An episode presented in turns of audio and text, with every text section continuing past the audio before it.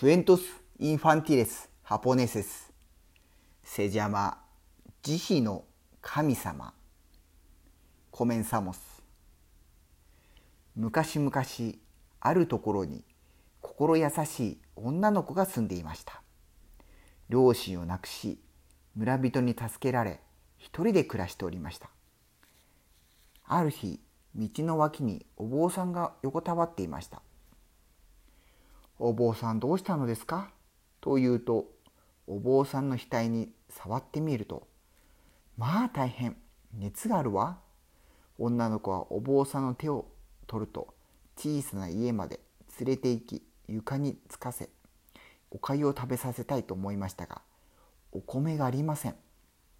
女の子は隣の家からお米を少し分けてもらうことにしましたすいませんお米を少し分けてください。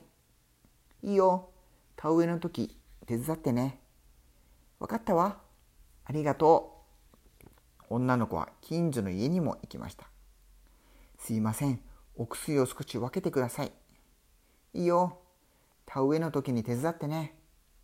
分かったわ。ありがとう。女の子は近所の家々を回って味噌や豆腐や魚や野菜や牛乳を分けてもらいました。すいません。まるを少し分けてください。いいよ、田植えの時手伝ってね。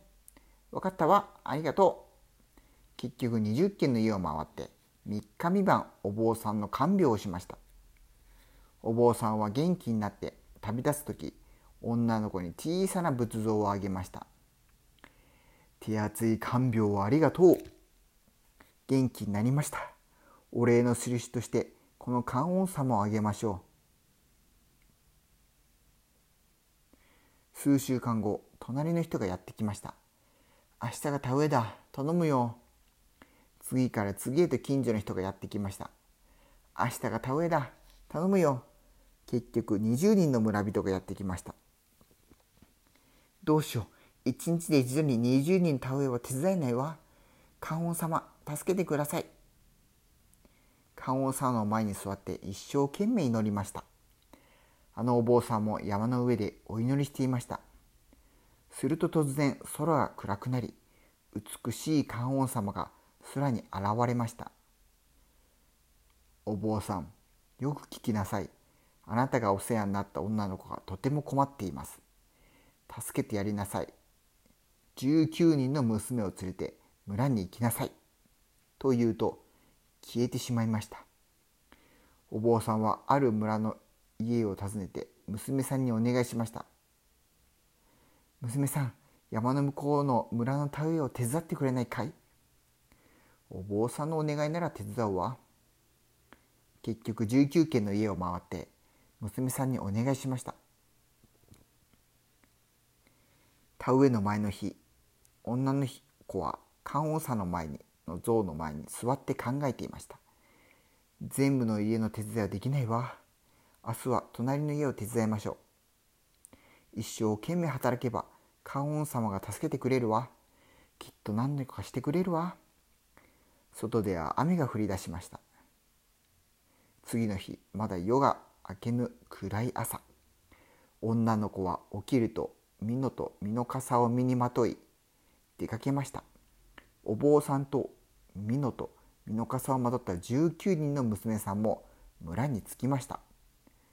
それぞれの家に行き田植えの手伝いをやりましたお手伝いありがとう。村人は言いました。女の子と19人の娘たちがそれぞれ田んぼで一生懸命働き一方でお坊さんは女の子の家で観音様にお祈りしていました。夕方女の子はヘトヘトになって帰ってきました。そして19人の娘さんとお坊さんは戻っていきました。次の朝近所の19人の村人が女の子のところへやってきました。ごめんなさい。でもと言おうとしました。昨日はお手伝いありがとう。村人たちはお礼にいろんなものを持ってきてくれました。女の子は昨日何が起こったかのか分かりませんでした。でも小さな観音様を見てあわかった。観音様が私の代わりに田植えを手伝ってくれたのだわ。